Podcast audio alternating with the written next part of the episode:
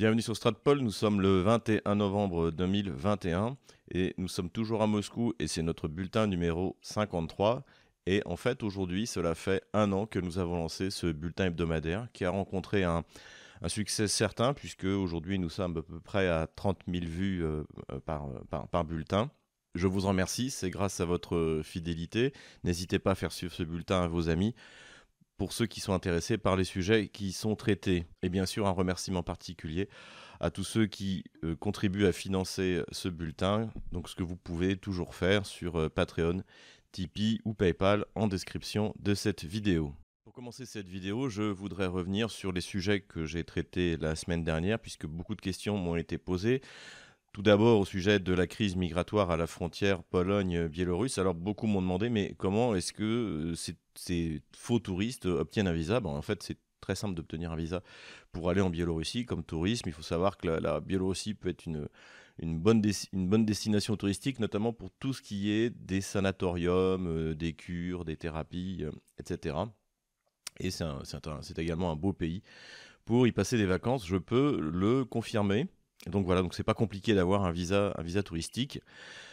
En ce qui concerne cette crise, comme je l'avais pressenti la semaine dernière, eh bien, elle est en train d'être réglée. Déjà, il n'y a encore une fois pas beaucoup de migrants. Pour Loukachenko, ça a été une bonne affaire puisque désormais il parle directement à Angela Merkel alors que l'Union européenne n'a pas reconnu la dernière élection présidentielle de l'été 2020. Donc c'est un, camouflet qui d'ailleurs n'a pas plu euh, à la Pologne euh, puisque la crise se règle en ce moment entre la Biélorussie et l'Allemagne exactement comme le souhaitait Vladimir Poutine la semaine dernière. En ce qui concerne la Pologne en particulier, je tiens à dire que je ne suis pas euh, polonophobe, j'ai beaucoup de, respect pour le, peuple polonais. Les soldats polonais sont parmi les plus courageux et les plus vaillants au monde. Et ça, j'avais pu en parler notamment avec des anciens militaires d'Allemagne de l'Est et des anciens militaires euh, euh, soviétiques qui m'avaient dit que, que les soldats polonais étaient justement particulièrement vaillants. Donc le, peuple polonais a tout mon respect. En plus, euh, c'est un pays comme la France catholique, donc ça ne peut attirer que ma sympathie. En revanche, le problème de la Pologne, et ça, ça date pas d'hier, ce sont ses élites. Ce sont les mêmes élites stupides qui ont signé un pacte avec Hitler en 1934, cinq ans avant de se faire envahir, ou, qui ont refusé en mai 1939 de s'allier avec euh, les soviétiques contre les Allemands, provoquant ainsi le pacte germano-soviétique. Donc, le problème n'est pas dans le peuple polonais, il est dans les élites polonaises qui visiblement ont voulu utiliser cette euh, fausse crise migratoire pour, euh, d'une part, déstabiliser la Biélorussie, comme j'avais dit, et essayer de rejeter la faute contre la Russie, ce qui visiblement a échoué. Donc ni, Angela Merkel n'a acheté ce, bobard, et même un Atlantico-servile comme Jean-Yves Le Drian a reconnu que la Russie euh, n'était pas impliquée dans l'affaire, mais qu'elle comptait sur la Russie pour faire pression sur Loukachenko, ce qui d'ailleurs n'a pas été utile. L'affaire, encore une fois, est en train de se régler. Également précision que je veux faire, je pense que la Pologne a parfaitement le droit et a parfaitement raison, même avec brutalité, de euh, d'empêcher les migrants de rentrer sur son territoire. C'est à ça que servent euh, les gardes-frontières et donc euh, la, question n'est absolument pas là. Je, suis personnellement contre toute cette forme d'immigration. La véritable immigration qui, qui, représente un danger pour la France, elle ne passera pas par la Biélorussie, la Pologne et l'Allemagne, elle passe par la Méditerranée, elle passe par la Turquie. Et, c'est celle, et ça, et là également, il faut la combattre, y, compris par le déploiement de forces armées, si cela est nécessaire. Je crois au grand remplacement. Je pense que ce n'est pas une théorie d'extrême droite. Je pense que ceux qui n'y croient pas n'ont tout simplement jamais pris le métro à Paris. Voilà pour euh, les quelques précisions euh, que je voulais faire. En tout cas, je répète, la bonne nouvelle, c'est que visiblement la crise est quasiment réglée. La Pologne a décidé d'utiliser cette crise pour s'en prendre à la Russie, je viens de le dire, et également au sujet du Nord Stream 2, puisque on a vu le hum, Premier ministre euh, polonais, Mateusz Morawiecki, expliquer que la Pologne était la protectrice des frontières de l'Europe et que donc euh, euh, il fallait que l'Allemagne renonce à Nord Stream 2. Donc on voit le comportement hystérique des élites polonaises qui utilisent n'importe quel levier pour essayer de faire pression sur l'Allemagne, hein, puisque l'Union européenne c'est l'Allemagne, contre la Russie, mais visiblement ça ne marche pas. Ajoutons sur cette question du gaz que bien que l'Ukraine et la Pologne fassent partie de la commission de certification du Nord Stream 2, cela ne changera visiblement rien sur la certification en soi-même de Nord Stream 2 pour la bonne et simple raison qu'il s'agit pour ce comité de certification de constater que ce gazoduc correspond bien aux normes euh, allemandes, européennes.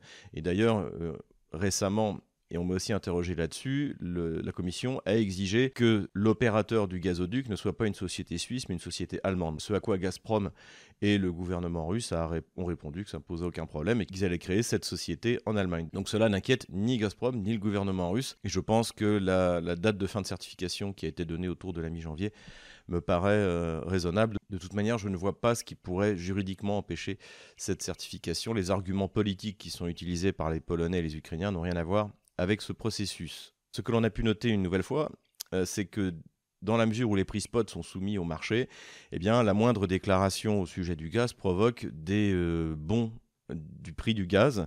On l'a vu lorsque Loukachenko avait déclaré, sans qu'il n'y ait aucune chance que ça arrive, qu'il pourrait couper la livraison du gaz en Europe en fermant son tronçon du gazoduc Yamal Europa. Hein. Je vous renvoie à ma vidéo, c'était le bulletin numéro 37 sur la géographie et la géologie du gaz russe. Ça a provoqué immédiatement une montée du prix du gaz à 900 dollars. De même que la suspension de la certification par l'Allemagne euh, pour justement que Gazprom crée cette société en Allemagne. Suite à cette demande, malgré la bonne volonté euh, de Gazprom et du gouvernement russe, les cotations du gaz ont augmenté de 17% en 24 heures et ont atteint de nouveau 1100 dollars, c'est-à-dire supérieur à 1000 dollars les 1000 mètres cubes.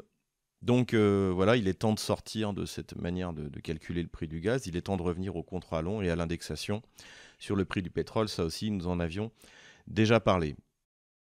Retour également dans ce bulletin sur la question du QR code et du Covid en Russie. Donc nous, en avons parlé. L'agence sanitaire de Madame Golikova a soumis une loi à la Douma, le Parlement russe, pour euh, essayer d'organiser le QR code euh, tout en le laissant à l'initiative des régions, mais essayer de l'organiser et surtout pour renforcer les pouvoirs de l'agence sanitaire contre les gouverneurs. Cette loi est loin de faire l'unanimité puisque le Parti communiste, donc qui est le premier euh, parti d'opposition en Russie, euh, qui a d'ailleurs nettement augmenté sa représentation au sein du Parlement russe lors des dernières élections législatives en septembre, eh bien, donc, cette fois, le, Parti communiste a dit qu'il s'opposerait à cette loi. Et on a vu surgir dans la Russie des petits comités qui ont fait des déclarations en appelant directement à Vladimir Poutine pour qu'il euh, empêche la mise en place de ce QR code pour que les libertés individuelles soient euh, respectées. Donc on a vu ça à Kaliningrad. On a vu également à Volgograd une euh, descente de manifestants dans les locaux donc, de cette agence sanitaire de Madame euh, Golikova pour en empêcher le, fonctionnement. Donc évidemment, la,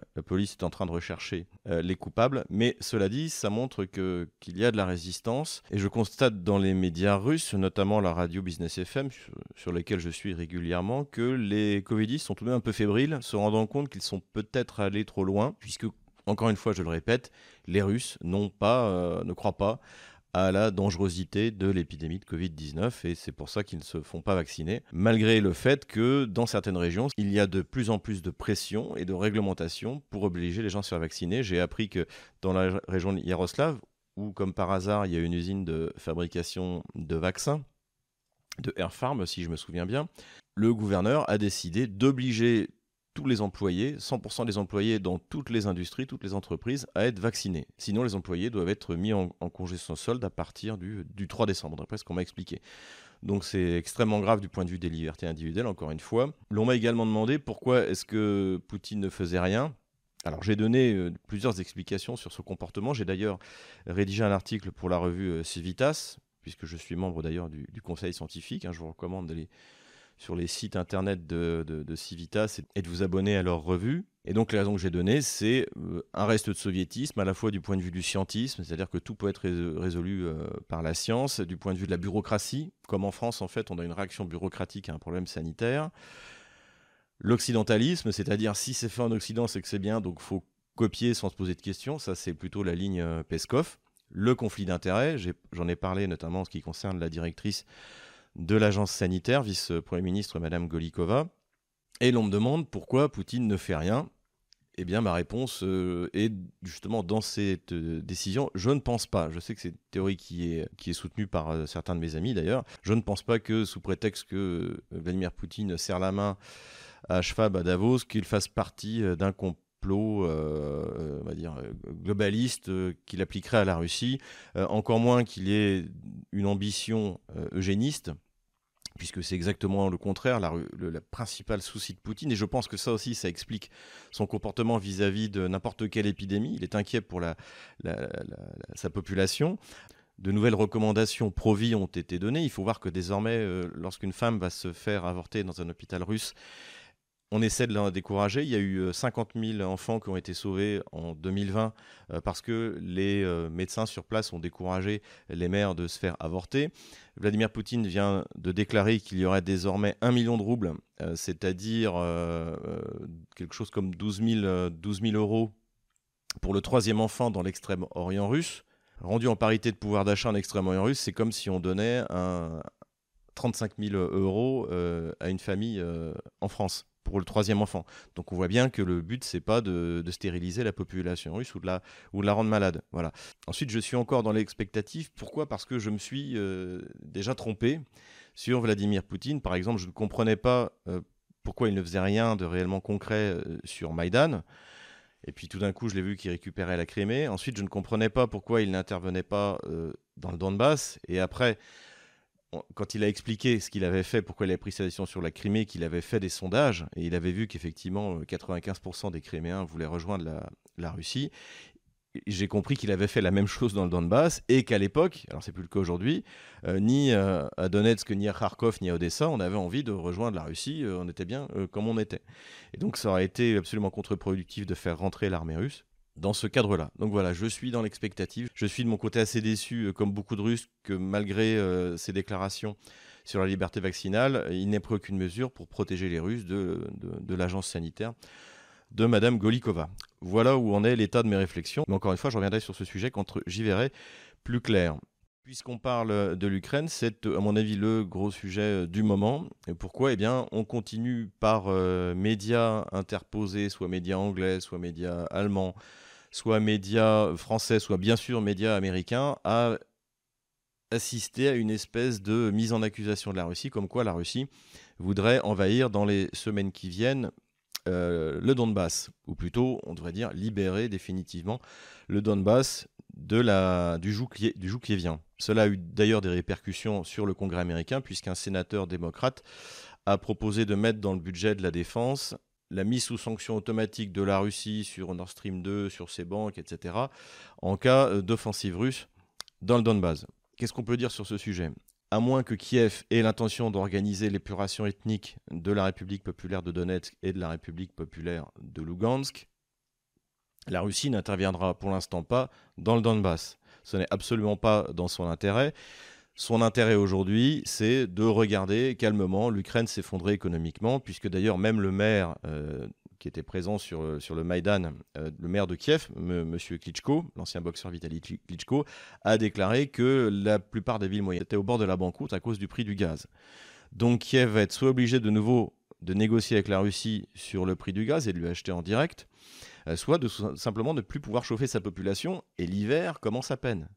Il commence déjà à faire froid, mais euh, on est encore loin de ce, que de ce que ça peut donner. À côté de ça, le pays est en train de s'effondrer, nous l'avons dit euh, complètement, ce qui oblige le président Zelensky à mettre ses principaux opposants soit en prison, c'est le cas de M. Medvedchuk, euh, soit en exil, c'est le cas d'Anatoly Chary. Donc le temps joue en faveur de la Russie, il n'y a aucune raison qu'elle envoie son armée.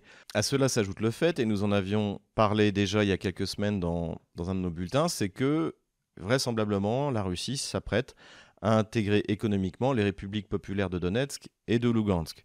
Et on l'a vu récemment avec ce décret qui a rendu euh, complètement fou, euh, bien sûr les Ukrainiens également, les Polonais, c'est que désormais il y, a, il y a une union douanière en fait euh, entre officiellement entre les, les, deux républiques populaires et la Russie. Donc ça c'est une première chose.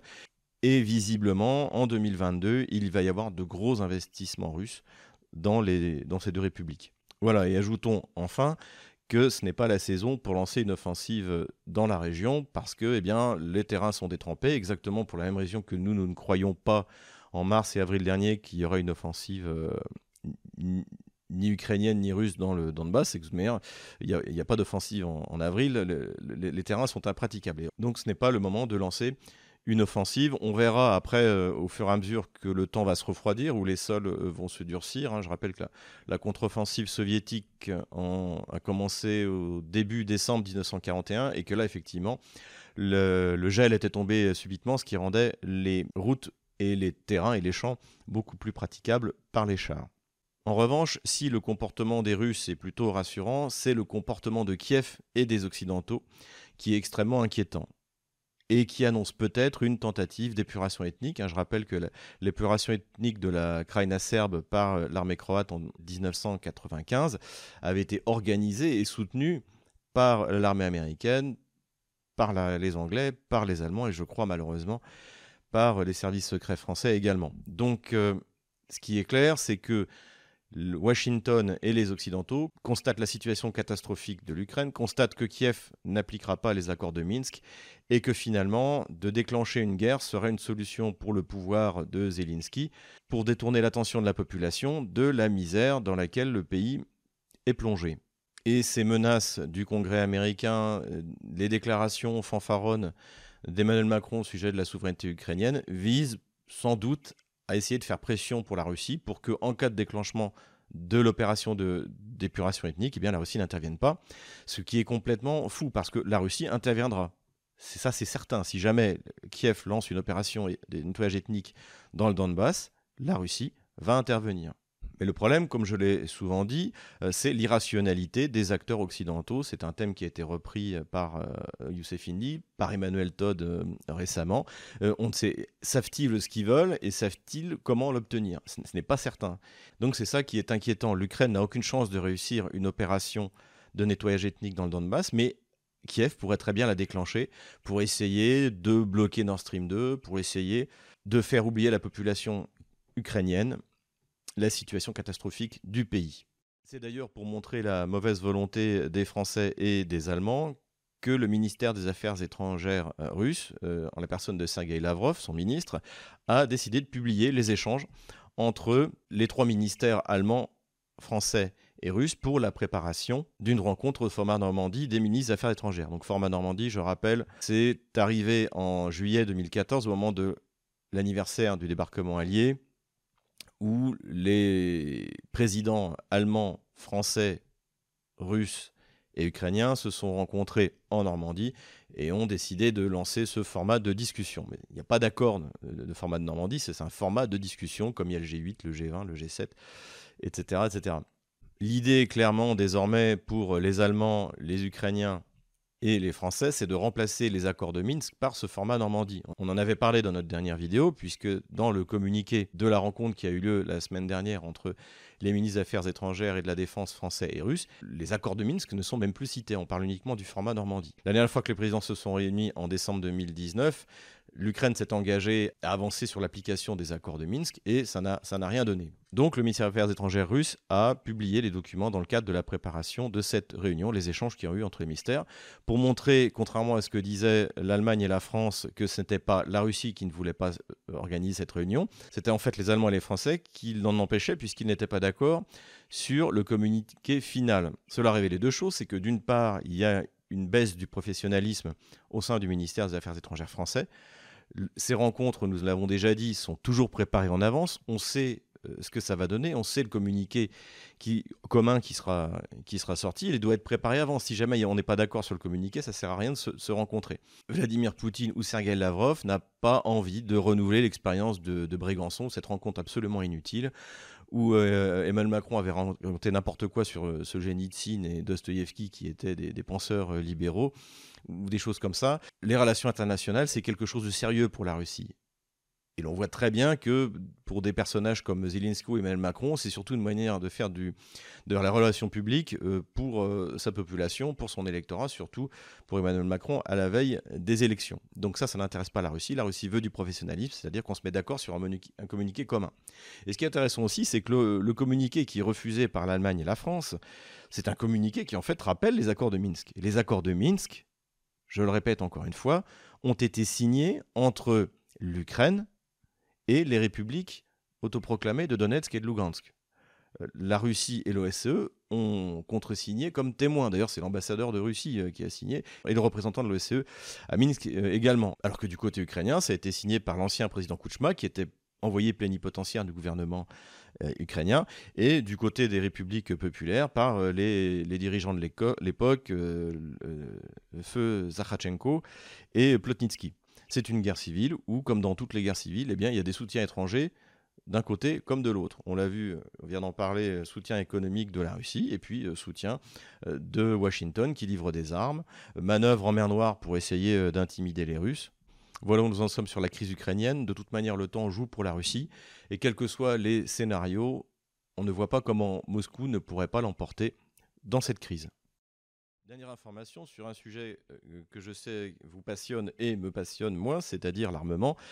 Euh, l'on reparle du F-35 et l'on en reparle y compris en Suisse puisque une commission d'enquête parlementaire, visiblement, va être lancée pour examiner sur quels critères étranges le gouvernement en Suisse a décidé de choisir le F-35 contre notamment son principal euh, adversaire dans cet appel d'offres qui était le Rafale. En effet, après la visite de Biden, les responsables suisses dont on pensait qu'ils allaient choisir le Rafale avaient annoncé qu'il prenait le F-35 parce qu'il coûtait moins cher. ça avait bien entendu provoqué le scepticisme euh, non seulement chez les Français, mais chez les Suisses et chez tous les observateurs de ces questions, puisqu'on sait très bien que le F-35 est une, catastrophe technologique, et notamment parce qu'il est hors de prix à l'achat et hors de prix à la maintenance. Et en fait, d'après ce qu'on avait pu apprendre, les Américains avaient prétendu que le, euh, le F-35 pourrait faire autant que le Rafale en volant moins.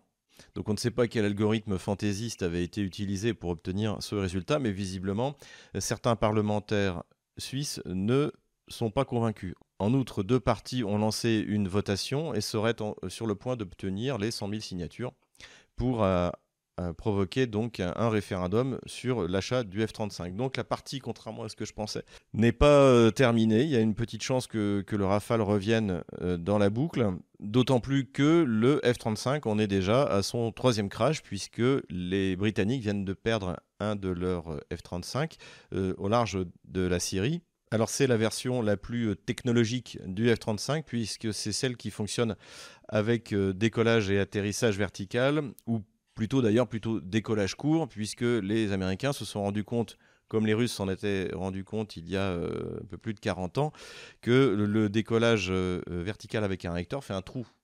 Dans le, ça fonctionne comme un chalumeau et ça fait un trou sur le pont du navire. Donc aujourd'hui, la seule solution, c'est le décollage court. Et si vous regardez bien d'ailleurs, ce qui se passe, c'est que quand l'avion atterrit en, en vertical, eh bien, il coupe immédiatement le réacteur pour éviter de trop abîmer le pont du navire. Voilà, et enfin pour en finir sur ce sujet aéronautique, les Français seraient bien positionnés pour l'emporter, toujours avec notre rafale nationale, aux Émirats arabes unis. Donc ce serait une bonne nouvelle pour le complexe militaro-industriel français, qui produit aujourd'hui, à mon sens, le meilleur avion de chasse au monde. Voilà, c'est tout pour aujourd'hui. Merci de suivre euh, Stratpol et notre bulletin depuis un an. N'hésitez pas à faire un commentaire, à mettre un pouce bleu, à vous abonner à la chaîne et pourquoi pas à faire un don. Tout est dans la description de cette vidéo.